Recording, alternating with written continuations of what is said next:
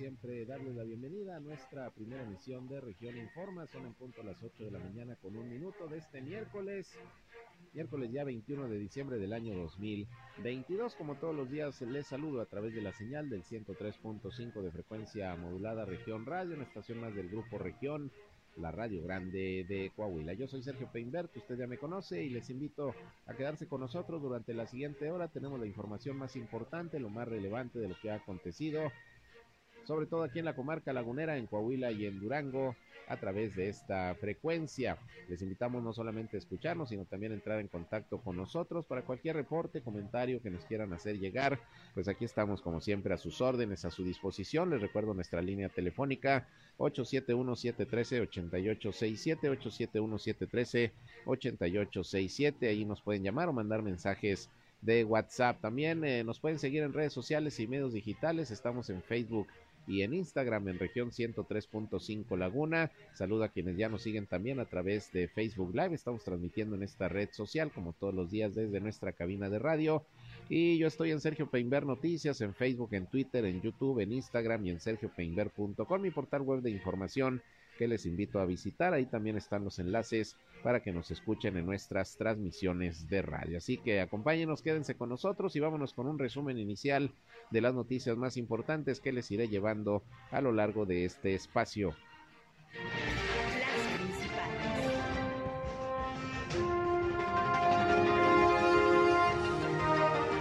Actualizaron los casos del brote de meningitis aséptica por hongo allá precisamente en la ciudad de Durango. Prácticamente continúan los eh, mismos datos de personas contagiadas, de decesos. Lo que sí es que se incrementó el número de mujeres que afortunadamente ya salieron de la enfermedad. Ya se alcanzan 21 pacientes dadas de alta. En un momento le tengo los detalles. Mientras tanto, en Coahuila continúan en aumento los casos de COVID-19, pero nada alarmante, según lo que ha dicho el secretario de Salud, Roberto Bernal, quien dice que no estamos todavía en Coahuila en una sexta ola, a pesar del repunte de casos. Ya son casi 500 los casos eh, activos en estos momentos en la entidad. Los detalles, los números en unos momentos. Y otra enfermedad que es la influenza, bueno, pues son casi 300 los casos que se han eh, reportado en esta temporada en todo el estado de Coahuila, de los cuales 52 son aquí precisamente de la ciudad de Torreón. Solamente un deceso es el que se ha presentado por influenza en Coahuila. También les tengo toda la información. Está listo el operativo para el próximo viernes, ahí en el Vado del Río Nazas, donde se va a llevar a cabo el concierto de Julián Álvarez en donde se esperan cerca de 130 mil personas dentro del festival.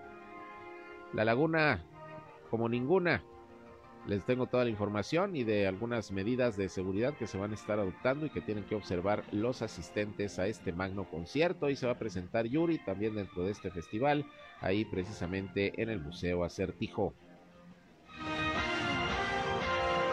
El director de tránsito en Torreón, Luis Morales, eh, nos comentó el día de ayer que, bueno, esta reducción en los niveles permitidos de alcohol para conducir un vehículo no se van a aplicar, aunque ya fueron aprobados por el Cabildo, no se van a aplicar durante el mes de diciembre, sino hasta el próximo año, y lamentó que en estos días del último mes del año hayan aumentado las volcaduras, esto por el exceso de velocidad y la falta de precaución. En un momento escucharemos esta información.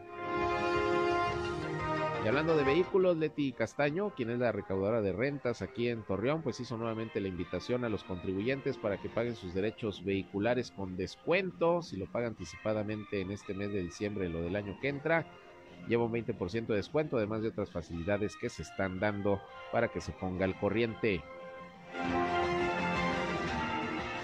Elías Rodríguez, quien es el presidente de la Oficina de Convenciones y Visitantes aquí en Torreón, dijo que el 2022 pues se cierra bastante bien en materia de actividad turística, de ocupación hotelera. Se llegó casi al 50% de ocupación de manera eh, promedio mensual y bueno, se espera que el próximo año mejoren todavía las circunstancias, una recuperación importante luego de el golpe tan duro que le dio la pandemia a este sector económico del turismo, de la hotelería. En unos momentos escucharemos los detalles.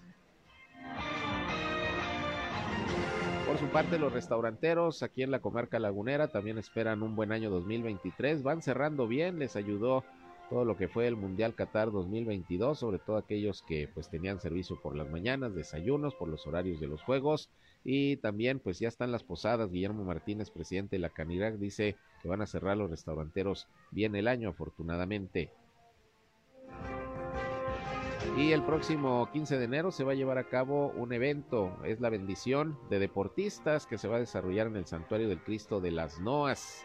Se está haciendo la invitación a todos los deportistas, a los que tienen sus equipos, a los que van pues todos los días a hacer sus prácticas a los centros deportivos de la comarca lagunera para que asistan. Esto va a ser en el mes de enero. En un momento les vamos a dar los detalles de esta actividad. La Fiscalía General del Estado de Coahuila emitió eh, una invitación a la población para que puedan aportar eh, datos sobre el paradero de una madre y su hija que desaparecieron en el 2017 aquí precisamente en la ciudad de Torreón. Se está ofreciendo una recompensa de 300 mil pesos. Le doy los detalles en unos momentos. Bien, y por otra parte, se acaba de informar que llegó vacuna Abdala, esta vacuna cubana al estado de Coahuila y que va a comenzar a aplicarse particularmente allá en la región sureste del estado. Esta vacuna pues eh, ya está autorizada por la COFEPRIS en México, aunque la Organización Mundial de la Salud todavía no la avala. Hay que recordar que el pasado lunes el doctor Roberto Bernal, secretario de Salud, dijo que se contaría con este biológico y se va a aplicar para dosis de refuerzo en la población coahuilense. En un momento le tengo los detalles, ya llegó la vacuna cubana.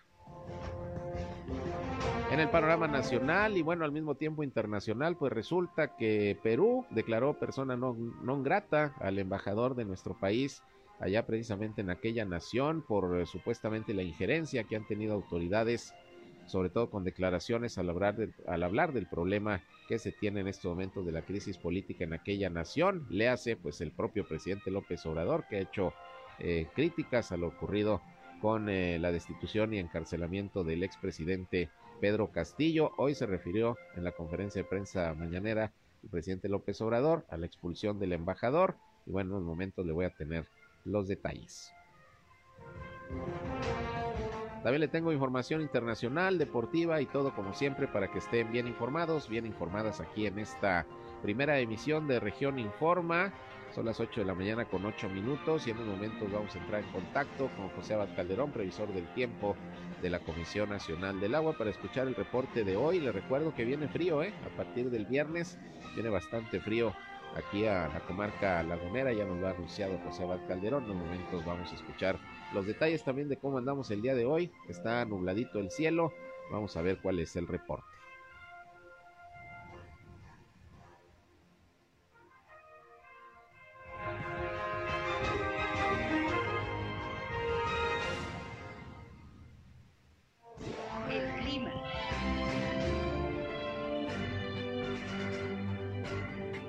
Recibo con mucho gusto, como todos los días, a José Abad Calderón, previsor del tiempo de la Comisión Nacional del Agua, que nos tiene el reporte de este miércoles. José, buenos días. Muy buenos días, Sergio, ¿cómo estamos? Buenos días. Muy bien, aquí listos para escuchar tu reporte. Amaneció nubladito. Sí, el día de hoy que una, un cielo medio nublado, sin embargo, bueno, se va a empezar a despejar y continuamos con temperaturas mucho, muy frías en esta semana. Eh, el día de hoy más bien una temperatura de 7 grados centígrados. Para mañana estamos esperando entre los 5 o 6 grados centígrados. Sergio, este, hoy por la tarde vamos a tener calorcito. Ayer estuvimos con 20, 22 grados centígrados. Hoy por la tarde esperan entre los 26 a 27 grados centígrados. Muy bien. ¿Y el frío nos va a llegar fuerte a partir del viernes? ¿Todavía es el pronóstico? Sí, del miércoles, del jueves, perdón, jueves por la noche empieza empezamos a tener vientos fuertes, viento frío con mucha, mucha este, intensidad, hasta 35, 40 kilómetros por hora el viento, y bueno, vamos a tener eh, temperaturas muy frías para el día viernes. Bueno, pues ya nos eh, darás eh, el detalle de cómo se vayan presentando las cosas. Por lo pronto, pues hoy todavía agradable la temperatura, ¿no? Sí, sí, es el día de hoy, mañana por la, por la mañana y un poco de tarde. Muy bien, pues gracias José por el reporte, como siempre, buen miércoles. Un gusto, Sergio, que estén bien igualmente. Gracias, buenos días, José Bat Calderón, previsor del tiempo de la Comisión Nacional del Agua. Pues hoy y mañana todavía vamos a andar pues en buenas condiciones de temperatura, pero ya a partir del viernes y lo que será el fin de semana, viene el Frente Frío número 19 desde Estados Unidos y va a bajar nos decía ayer José Abad Calderón, hasta menos un grado centígrado la temperatura es lo que se pronostica, así que hay que tomar las precauciones del caso.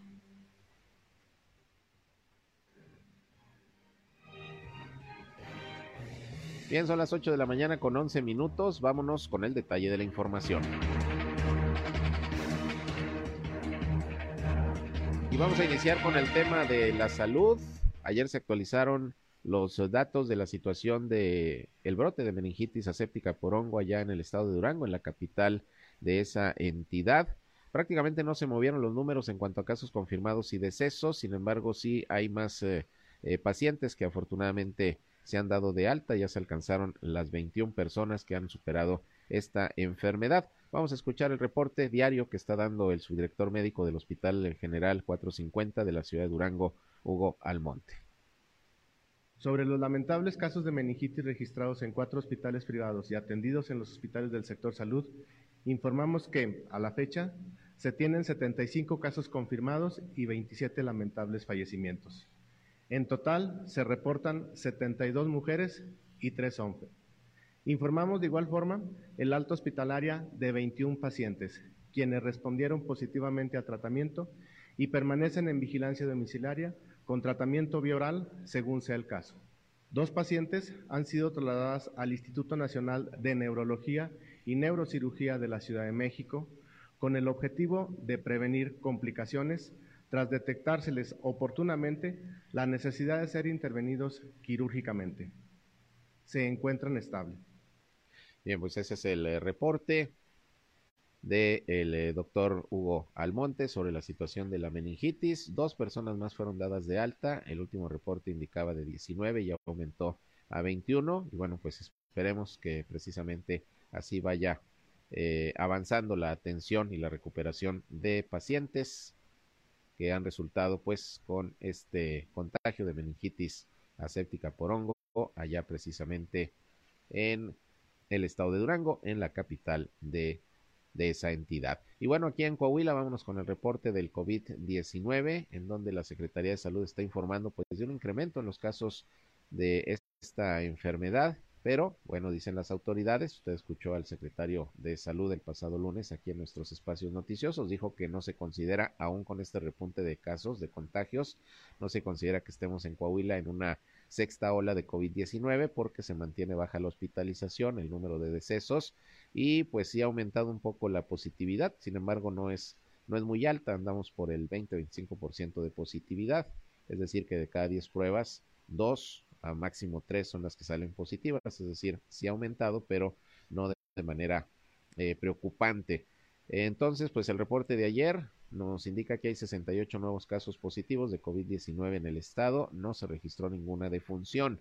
Estos casos corresponden 34 a Torreón, 25 a Saltillo, 3 a Piedras Negras, 2 a Matamoros y uno respectivamente en Frontera, Monclova, Nava y San Juan de Sabinas. Son ya 485 en estos momentos los casos activos de COVID-19 y ya con estos números está llegando Coahuila a 183.955 casos de coronavirus desde que inició la pandemia y son 8.964 los decesos, que afortunadamente esta cifra ya no se ha movido en los últimos días. Hospitalizados solamente hay 15 en todo el estado, 10 pacientes son de Torreón, 3 de Saltillo y uno respectivamente de Piedras Negras y Monclova. Es lo que está informando la Secretaría de Salud sobre la situación del el COVID aquí precisamente en el estado de Coahuila. También la Secretaría de Salud informó que son cerca de 250 los casos de influenza que se han registrado en esta temporada. Son 243 para ser exactos, de los cuales 52 corresponden a la ciudad de Torreón, que es eh, la única ciudad de la comarca lagunera que ha tenido casos de influenza. Sin embargo, pues solamente se ha registrado una defunción en la entidad, en uno de los municipios del estado donde se han registrado casos. Eh, y la recomendación pues es continuar con los cuidados necesarios para eh, evitar también esta enfermedad de tipo respiratorio. Hay que vacunarse, hay que vacunarse contra la influenza, sobre todo ya sabe quiénes son grupos de riesgo, como los adultos mayores de 60 años, personas con alguna enfermedad crónico-degenerativa, los menores de 5 años de edad, las mujeres embarazadas. Es importante que se vacunen contra la influenza. 52 casos se reportan en Torreón, ninguna defunción y en total son 243 los que se han registrado en todo Coahuila eh, a lo largo de esta temporada. Hay que recordar que la vacuna de la influenza, pues prácticamente se está aplicando hasta el mes de marzo. Es una temporada bastante amplia de vacunación contra esta enfermedad.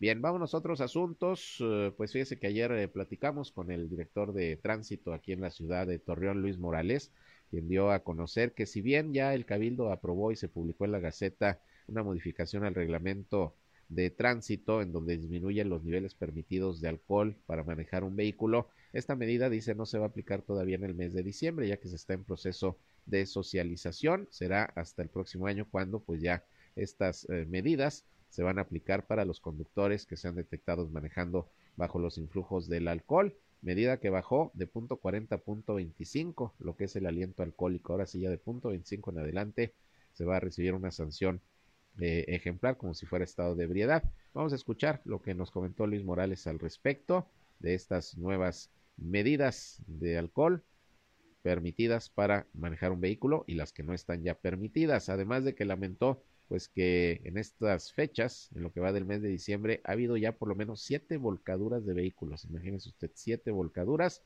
¿Producto de qué? Pues del exceso de velocidad, la falta de precaución, el uso del celular. Esto nos dijo Luis Morales. Los niveles siguen siendo los mismos. Todavía no estamos aplicando la medida que se aprobó en la última sesión de Cabildo, eh, aún eh, más allá de su publicación en la Gaceta Municipal. Aquí lo que señor estamos haciendo es socializar la medida. Y, una vez aclarado el punto de que todavía no se están aplicando esos parámetros, te explico brevemente. Eh, en la actualidad, la graduación de alcohol por aire expirado que te marca una condición indebida para conducir o un estado de ebriedad te marca a partir de punto 40 grados de alcohol por aire expirado. La modificación que genera el secretario técnico del Consejo Nacional para la Prevención de Accidentes, que le inició a la Secretaría de Salud de los gobiernos de los estados de la República, les indica que en atención al protocolo de alcoholemia hay que disminuir la tolerancia al consumo de alcohol y su combinación con el volante. Y de esta forma, punto 40, que era la unidad mínima, ahora se convierte en punto 25. Para que te des una idea, en la actualidad nosotros tenemos como aliento alcohólico de punto 20 a punto 39. Entonces, prácticamente el aliento alcohólico se aminora, la graduación disminuye casi el 50%, y entonces, por decir algo hipotético, si tú antes con seis cervezas podías marcar punto 40, hoy con tres cervezas estarías marcando eh, pues cerca de entre punto 20 y punto 25, lo que convertiría esta situación en una condición indebida para conducir. Esta medida pues lo que busca es aminorar los riesgos de accidente por consumo de alcohol y sí, ser menos tolerante a la combinación. El problema no es que la gente consuma alcohol, sino que el problema surge cuando lo combinan con el volante.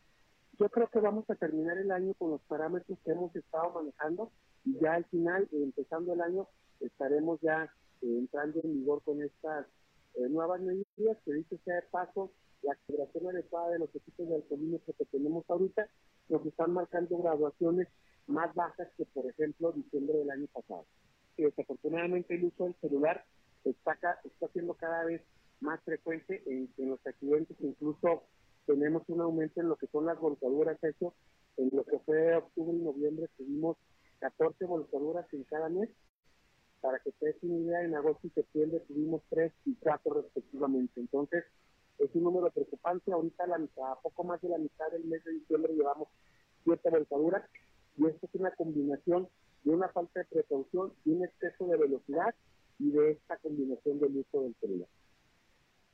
Bueno, pues ahí está lo que nos dice el director de tránsito sobre este tema. Cuidado, maneje con precaución, más en estas fechas que todo el mundo anda a las carreras, las fiestas, las posadas, la ingestión de bebidas embriagantes, en fin, hay que, hay que tener mucho cuidado al manejar, respetar a los demás y respetarnos como conductores para evitar accidentes que pueden ser de consecuencias fatales. Vamos a una pausa y regresamos. Son las 8 de la mañana con 21 minutos. Volvemos con más.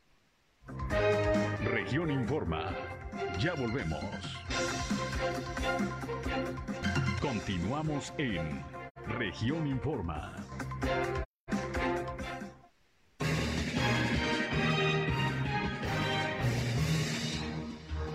Son las 8 de la mañana con 25 minutos. Vámonos con más información. Le comento que la Fiscalía General del Estado de Coahuila está ofreciendo una recompensa de 300 mil pesos para quien aporte información a fin de dar con el paradero de Lilia Leticia Ríos Villela y la pequeña Laura Valeria, ambas desaparecidas en el 2017.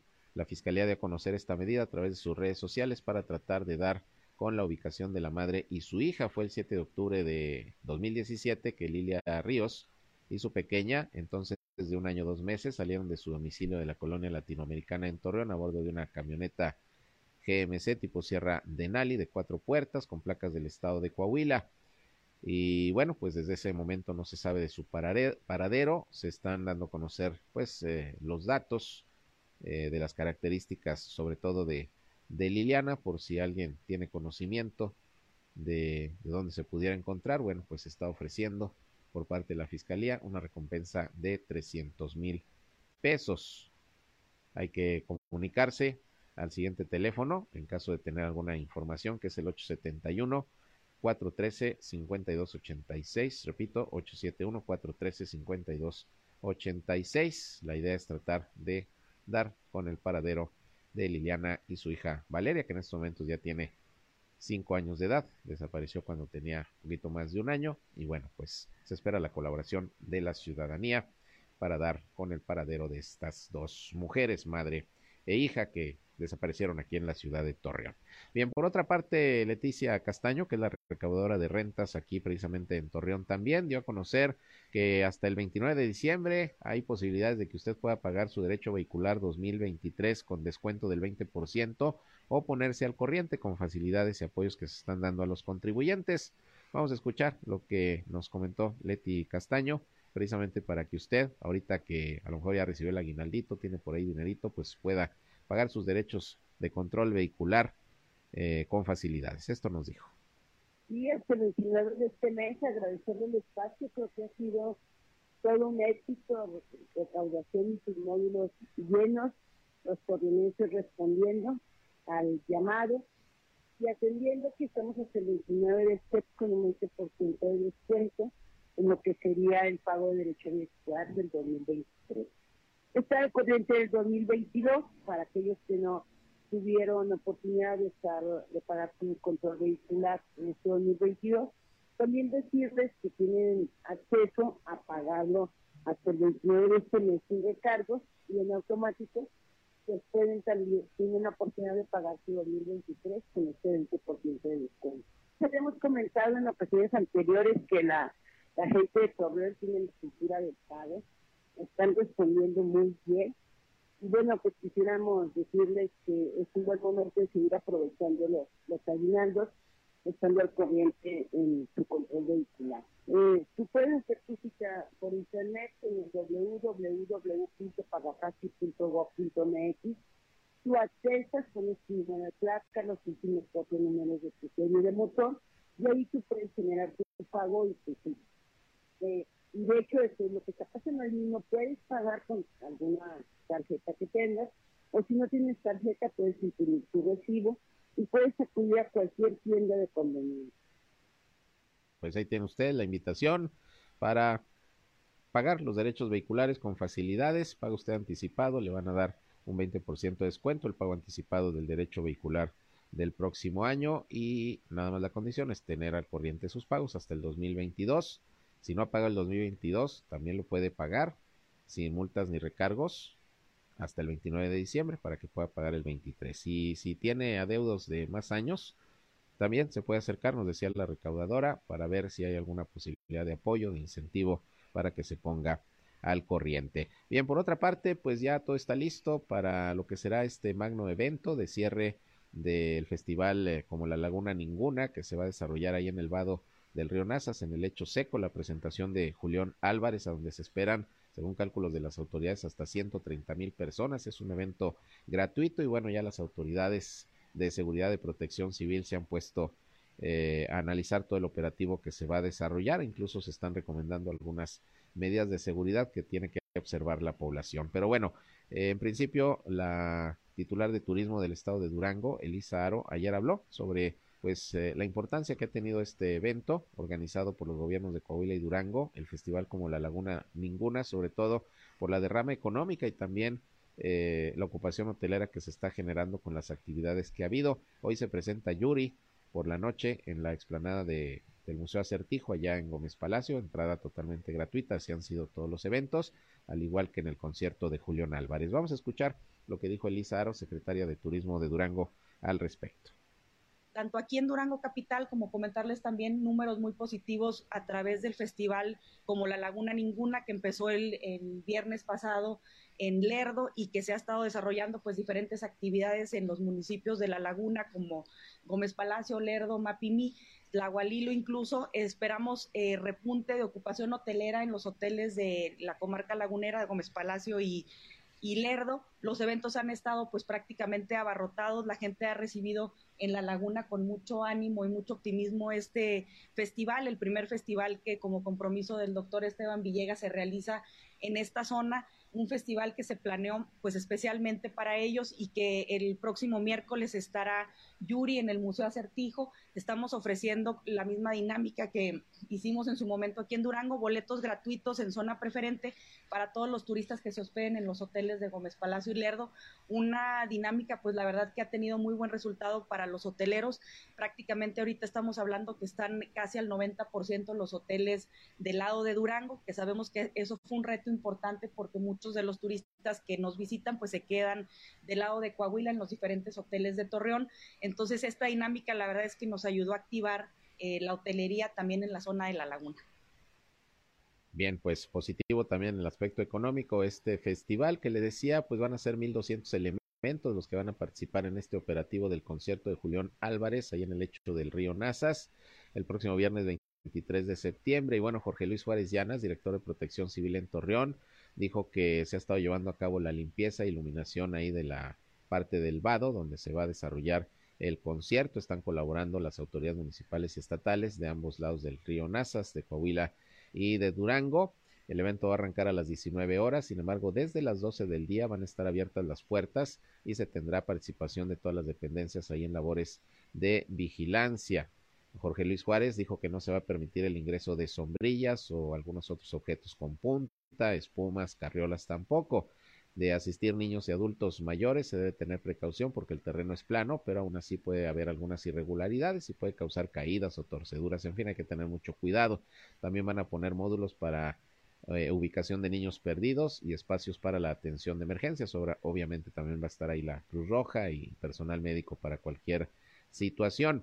Eh, dice Jorge Luis Juárez que el flujo vial en los puentes que comunican a Torreón y Gómez Palacio será normal, solamente se va a restringir el acceso a la circulación vehicular en los vados, porque pues ahí es donde se va a llevar a cabo el evento. Así que pues van a estar participando corporaciones de los tres niveles de gobierno y se espera que pues con toda esta organización haya un saldo blanco en este evento masivo que se va a desarrollar ahí en el vado del río Nazas la presentación de Julián Álvarez es el cierre del festival como La Laguna Ninguna. Y les decía, hoy se presenta Yuri, también de manera totalmente gratuita, en la explanada de el Museo Acertijo, allá en Gómez Palacio. Y bueno, todas estas actividades también se enmarcan, por cierto, en el 117 aniversario de la Fundación de Gómez Palacio. Así que pues ahí está la invitación por si usted gusta acudir a estos eventos que se van a desarrollar todavía esta semana. Y hablando de eventos y de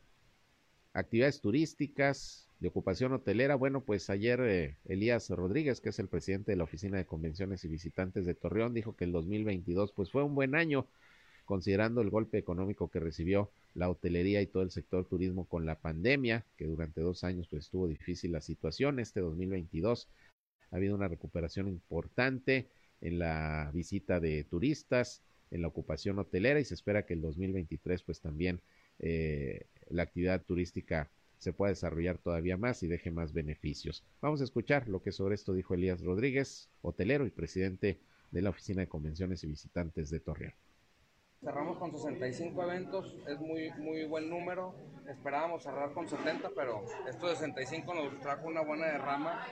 Derrama de eventos de OCB fueron 114 millones de pesos y derrama en el sector turístico a nivel general por el porcentaje de ocupación es de 2.336 millones de pesos. Porcentaje de ocupación, llevamos un acumulado del 50%. Yo espero que cerremos el año con ese mismo 50%, ¿verdad? Que como van los porcentajes, yo creo que sí lo vamos a lograr. El 2019 se cerró con 49%, entonces ya vamos un 50%, ya la verdad es ganancia y como que le dimos ya una vuelta a la página, ¿verdad? El reto del próximo año, a sí me gustaría cerrar el año con un 55% de ocupación y ya empezar a pegarle a los 80, 90 eventos. Ya va a estar la velaria, que van muy avanzados, ya viene, viene la apertura el próximo semestre del MOCA, entonces yo creo que sí va a ser un buen año. Pero fíjese que sí, sí, yo creo que sí hay espacio para más hoteles. De hecho nos conviene porque esto nos, nos apertura a que vengan más empresas. 2950,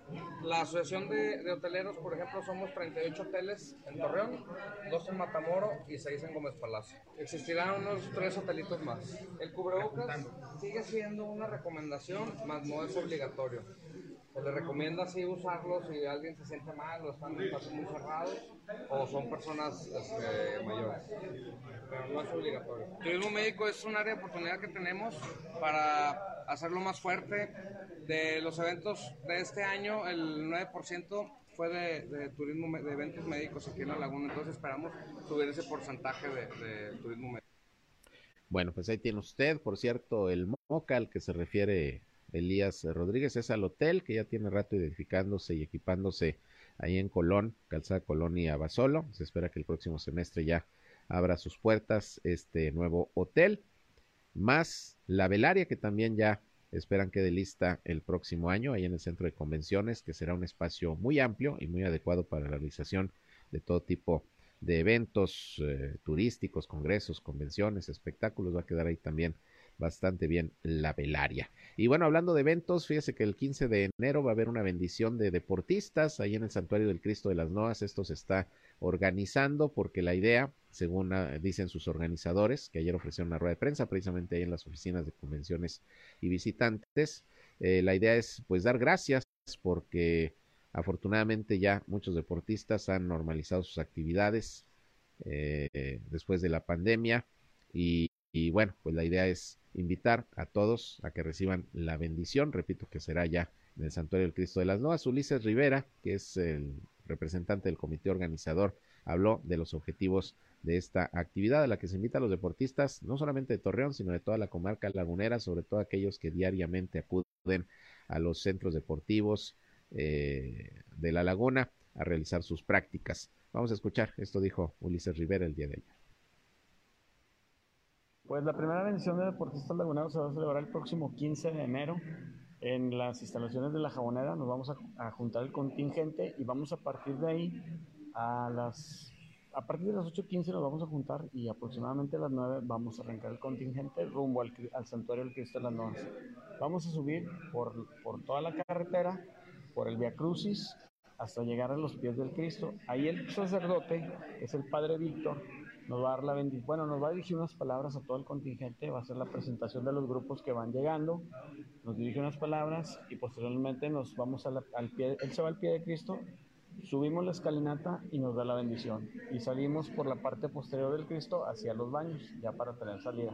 Va a ser una verbena popular también porque eh, va a haber alimentos, va a haber exposiciones, eh, pues ¿qué, ¿qué, más que el santuario que en sí es, es un lugar icónico en la región, es un lugar que está lleno de mucha, mucha historia, mucho, mucho, mucha religiosidad y mucha espiritualidad, ¿no? Entonces, el, el, lugar por sí solo te invita a que te pases una tarde en familia y posteriormente, eh, si la gente así lo desea, quien así lo desee, puede quedarse a misa, porque va a haber una misa, las que hay normalmente, que se va a oficiar a la una de la tarde, y pues quien guste, ya aprovechando el escenario se puede quedar a mesa. Tenemos un cupo limitado para mil personas.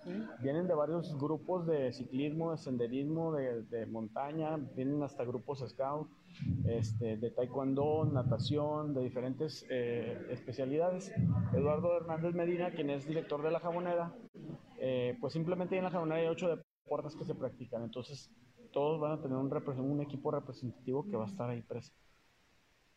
Bueno, pues ahí está este evento, la bendición de deportistas, 15 de enero. Y precisamente Eduardo Medina, que estuvo presente en esta rueda de prensa para dar a conocer esta actividad, habló de los servicios que se están demandando mucho ahí en el Centro Cultural y Deportivo La Jabonera, que cobra una cuota mínima y que pues vale la pena acudir para quienes gusten de la práctica del deporte y algunas otras actividades artísticas y culturales. Y, y están acudiendo no solamente eh, eh, visitantes de, Torreón o de la zona ahí aledaña al Centro eh, Cultural y Deportivo La Jabonera, sino de otros municipios también, según lo que comenta. Vamos a escuchar lo que dijo Eduardo Hernández al respecto, coordinador del Centro Deportivo La Jabonera. La alberca es muy solicitada para todo lo que es la, la, comarca lagunera, este, el fútbol, el básquetbol, voleibol, prácticamente ahí en Jabonera tenemos ocho actividades que todas este, este, están, están, demandadas. Este, la gente pues sí, sí aprovecha mucho el espacio deportivo y pues de manera está a un precio muy accesible. Eh, por el espacio deportivo de la Jabonera hay un promedio de unas 1.200 personas que hacen diferentes actividades. Hay gente que, que hace este, dos actividades este, en, en, su mensualidad, este, se tienen ese derecho, pero sí las, las etapas reinas, pues sí, este, es fútbol, básquetbol, voleibol, natación, gimnasio, hay un mercado muy grande. El gimnasio está muy completo, hay baile reductivo, hay lucha olímpica, hay box, y, este, y entonces, todas las ocho actividades que están manejando, pues sí tienen bastantes usuarios. Lo, lo que es todo el complejo, lo que es todo, como su nombre lo dice, complejo cultural y deportivo Jabonera La Unión, este, está compuesto de, de actividades deportivas, culturales y educativas. O sea, de, iniciando desde, bueno, desde la preparatoria CECITE, hay una, hay una biblioteca que se llama Enriqueta Ochoa, y luego hay un espacio cultural, a cargo del, del, del, Instituto Municipal de Cultura y Educación, y lo que es el, el área de, del Instituto Municipal del Deporte. La, la, idea sería meter más actividades, así como taekwondo este, y algunas otras más que trae este, en mente el director de deporte. No, no, no tenemos problemas de saturación, siempre hemos estado muy bien, siempre estamos, estamos casi siempre a tope, pero siempre hay espacio para todos los usuarios este, del sector y de toda la comarca lagunera. Eh, yo pensaría que el 40% es del sector y el otro 60% sí vienen de, de, de, de Gómez, Lerdo, del de, el área este, céntrica de Torreón y este, algunos, los que viven para allá, para el oriente este, o, o el norte, sí, buscan, buscan los otros espacios deportivos como la línea verde o, la, o el multideportivo. Bueno, pues ahí tiene usted lo que está ofreciendo el Centro Cultural y Deportivo La Jabonera aquí en Torreón. Vamos a una pausa y regresamos con más. Son las 8 con 42. En un momento regresamos a Región Informa.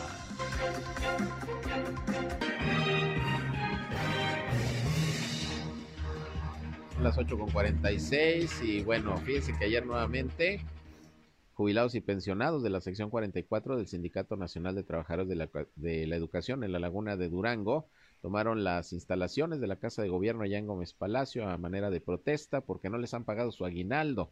Desde temprana hora en el acceso principal se colocaron candados por lo que los contribuyentes fueron canalizados a recaudación de rentas, pero a la oficina que está ubicada ahí por la réplica de la Torre Eiffel porque no pudieron ingresar a la que está ahí en esta instalación, en esta casa de gobierno quienes iban también a solicitar un acta de nacimiento o hacer algún trámite a la oficialía del registro civil que se encuentra ahí, pues enviaron a otras oficialías, prácticamente no dejaron pasar a nadie, los jubilados y pensionados, y bueno, es que dicen que tienen ya cinco años con el problema de la falta de pago, y en este 2022 se ha generalizado la inconformidad, parte de los adeudos que pues dejó el pasado gobierno de José Rosa Saizpuro con el magisterio, con los maestros, sobre todo de la sección 44. Y bueno, pues el día de ayer hubo esta toma de oficinas, los atendió el subsecretario de Educación Pública allá en la Laguna de Durango, Fernando Ulises Adame de León, quien dijo que a partir de hoy y hasta el viernes habría módulos eh,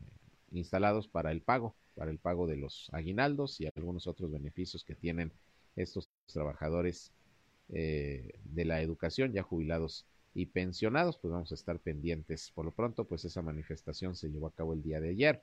Y bueno, de hecho, déjeme decirle que el propio subsecretario Fernando Ulises Adame dijo que se están analizando 108 posibles casos de aviadores ahí en la Subsecretaría de Educación Región Laguna de Durango. Se trata de personas que se presume no asistían a sus centros de trabajo, pero que sí estaban cobrando.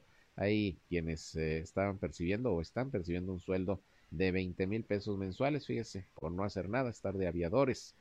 Fernando Ulises Adame dijo que están investigando cada caso, pues puede haber situaciones en las que el trabajador tenga alguna comisión sindical o algún problema de salud. Ya llevan 20 casos revisados y bueno, pues la idea es detectar aproximadamente a 108 posibles aviadores, es lo que se presume que están cobrando sin trabajar ahí en la subsecretaría de Educación Pública en la región lagunera de Durango, que bueno, ya había dicho el secretario de Educación en el Estado, que efectivamente uno de los problemas que se encontraron al llegar la nueva administración fue que había una buena cantidad de aviadores, de gente sin trabajar o elevados, elevadísimos, diría yo, sueldos. Así que pues está haciendo esta investigación en el caso de la Secretaría de Educación aquí en la laguna de Durango. Bien, pues vámonos a los deportes. Cuando son las 8 de la mañana con 48 minutos, ya está listo mi compañero Noé Santoyo. Hola, ¿qué tal, Sergio? Muy buenos días, amigos. Buenos días. Con mucho gusto les saludo para compartirles la información del mundo de los deportes. Guillermo Ochoa tendrá otra aventura por el fútbol europeo, luego de que las Águilas del la América hicieron oficial su salida del club en este mercado invernal y le deseó éxito en Europa tras tres años con el club desde su regreso. Memo terminó contrato con las Águilas tras la apertura 2022 y aunque estaban en pláticas para renovar el vínculo, le apareció la opción de volver a Europa a sus 37 años de edad. Para ser preciso, con el Salernitana de la Serie A en Italia, ya que apenas había regresado a la Liga MX en 2019. Ochoa va con un acuerdo por seis meses con la opción de extender el vínculo y se espera que el jueves viaje a Italia para hacer los exámenes médicos de rigor antes de estampar su firma en el contrato. El portero de la selección de Argentina, Dibu, vuelve a ser protagonista este martes mientras se realizaba el recorrido de campeón en las calles de Buenos Aires. Todo porque ha sido captado cargando un muñeco con la cara de Manfé llorando. La imagen ha comenzado a circular con fuerza en las redes sociales, siendo este otro gesto polémico por parte de Emilio Martínez, ya que su acción al recibir el guante de oro por ser el mejor portero de la Copa del Mundo en Qatar 2022 lo ha mantenido en los temas en tendencia. El día de ayer en rueda de prensa y tras caer por goleada ante Chivas, el jugador de Santos Laguna Juan Bruneta se dijo dolido por el marcador. Sin embargo, resalta el trabajo del equipo sobre todo en el aspecto físico, durante esta pretemporada. Sí, la verdad que un partido, eh, nada, obviamente que, no, no, lo jugamos bien. Eh, pero bueno, son los primeros partidos de pretemporada, como dice el profe, estamos apostando también mucho más a la parte física, a que, a que, no, nos, a que no suframos lesiones o a, llegar bien de lo físico al, al inicio del torneo, que es el, partido más importante que tenemos hoy, el más cercano, el más importante. Pero bueno, obviamente tenemos un montón de cosas que mejorar. Está bueno también, por un lado, que te pase una cosa así ahora, ¿no? Para, para poder corregir y, tratar, como te digo, de llegar a Tigres al, primer partido el, 8 de enero, creo, de la mejor manera. Esa es la información, Sergio, amigos. Que tengan muy buen día. Gracias, René. René. Noé Siempre me ando confundiendo. Suena más o menos parecido. René Noé. Ahí discúlpame, Noé. Noé Santoyo, mi compañero reportero. La información deportiva. Y bueno, pues vámonos ahora con algunas notas ya de cierre de este espacio de lo que está aconteciendo en nuestro país. Nacionales.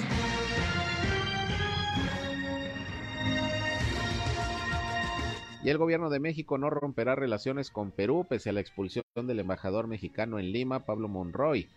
Así lo dijo el presidente Andrés Manuel López Obrador hoy en conferencia de prensa mañanera, quien lamentó la decisión del gobierno peruano de declarar al funcionario persona non grata.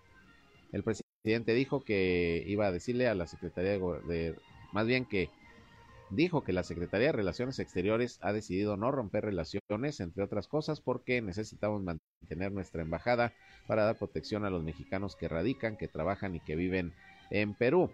El mandatario lamentó la decisión del gobierno peruano, el cual dijo es muy cuestionado por optar la represión y no buscar al conflicto de Perú una salida mediante el diálogo y con el método democrático de convocar elecciones lo más pronto posible para evitar que haya una situación de inestabilidad política. Por eso expulsaron al embajador de, de México en Perú, porque el presidente López Obrador ha seguido haciendo declaraciones de la situación política que se vive en aquel país, obviamente, pues eh, lo que están tomando allá como una injerencia del gobierno de México hacia una situación que le debería de ser ajena. Pero bueno, Martín Borrego Llorente, director general para América del Sur en la Secretaría de Relaciones Exteriores, recibió ya a la familia del expresidente de Perú, Pedro Castillo, que fue depuesto y actualmente preso allá en aquel país, eh, y estarán en México luego de que se concedió asilo político. Lidia Paredes, esposa de Castillo, y sus hijos volaron de Lima hacia la Ciudad de México junto con Pablo Monroy, quien fuera el embajador de México en Perú. Esto luego de que se está otorgando asilo en nuestro país a la familia del expresidente Castillo.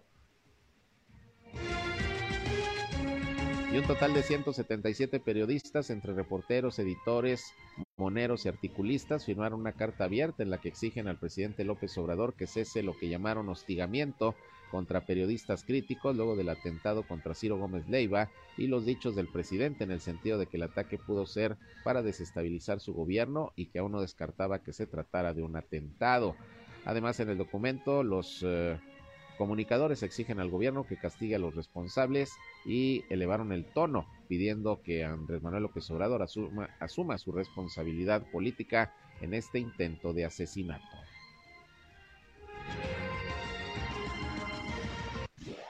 Internacionales.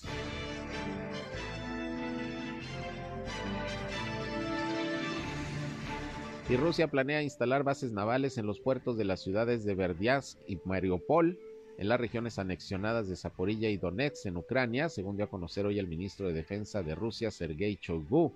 Afirmó que tras el inicio de la campaña rusa y las conquistas en el sur de Ucrania, el mar de Azov se ha convertido nuevamente en un mar interior de Rusia, como fue durante 300 años de historia en el país, y por tanto ya planean establecer bases navales y puertos en estos uh, puntos anexados ya a Rusia y que formaban parte del territorio ucraniano. Bueno, y una noticia que ha dado la vuelta al mundo y que ha causado pues obviamente también indignación es lo que se decidió allá en Afganistán, en donde las mujeres no podrán asistir a las universidades según una orden publicada el día de ayer por el gobierno talibán en un nuevo movimiento de opresión del régimen fundamentalista que ya prohibió hace un año la educación secundaria de las niñas. La decisión emitida por el ministro de Educación Superior de los, talibanes, eh, de los talibanes fue tomada tras una reunión del gabinete del gobierno de los islamistas, según una misiva oficial que publicaron los medios afganos, así que también prohíben a las mujeres asistir a la universidad allá en Afganistán. Finalmente le comento que el gobierno de los Estados Unidos anunció ayer nuevas medidas para asegurarse de que las sanciones aplicadas a otros países no afecten el suministro de la ayuda humanitaria. El Departamento de Estado y el del Tesoro indicaron en un comunicado conjunto que van a establecer regulaciones coherentes para garantizar que el trabajo humanitario no se vea perjudicado por las sanciones que Estados Unidos aplica a otros países. De la medida se van a beneficiar, entre otros, algunas organizaciones y entidades internacionales como la ONU, o la Cruz Roja, así como diversas organizaciones no gubernamentales. Bien, ya está aquí la información. Gracias por acompañarnos en este espacio de noticias, el primero del día. Recuerden que a la una de la tarde estoy nuevamente con ustedes en nuestra segunda emisión, donde ya le tendré lo más relevante, lo más importante de lo que hasta esa hora haya acontecido, sobre todo aquí en la comarca lagunera, en Coahuila y Durango, aquí por el 103.5 de frecuencia modulada Región Radio, una estación más del grupo Región la Radio Grande de Coahuila. Yo soy Sergio Peinbert, usted ya me conoce. Pásenla bien y sigan con nosotros aquí en Región Radio. Enseguida mi compañera Jackie Lapambi Villarreal con música, promociones, información y todo para que sigan teniendo una buena mañana. Buenos días. Esto fue Región Informa. Ahora está al tanto de los acontecimientos más relevantes. Lo esperamos en la próxima emisión.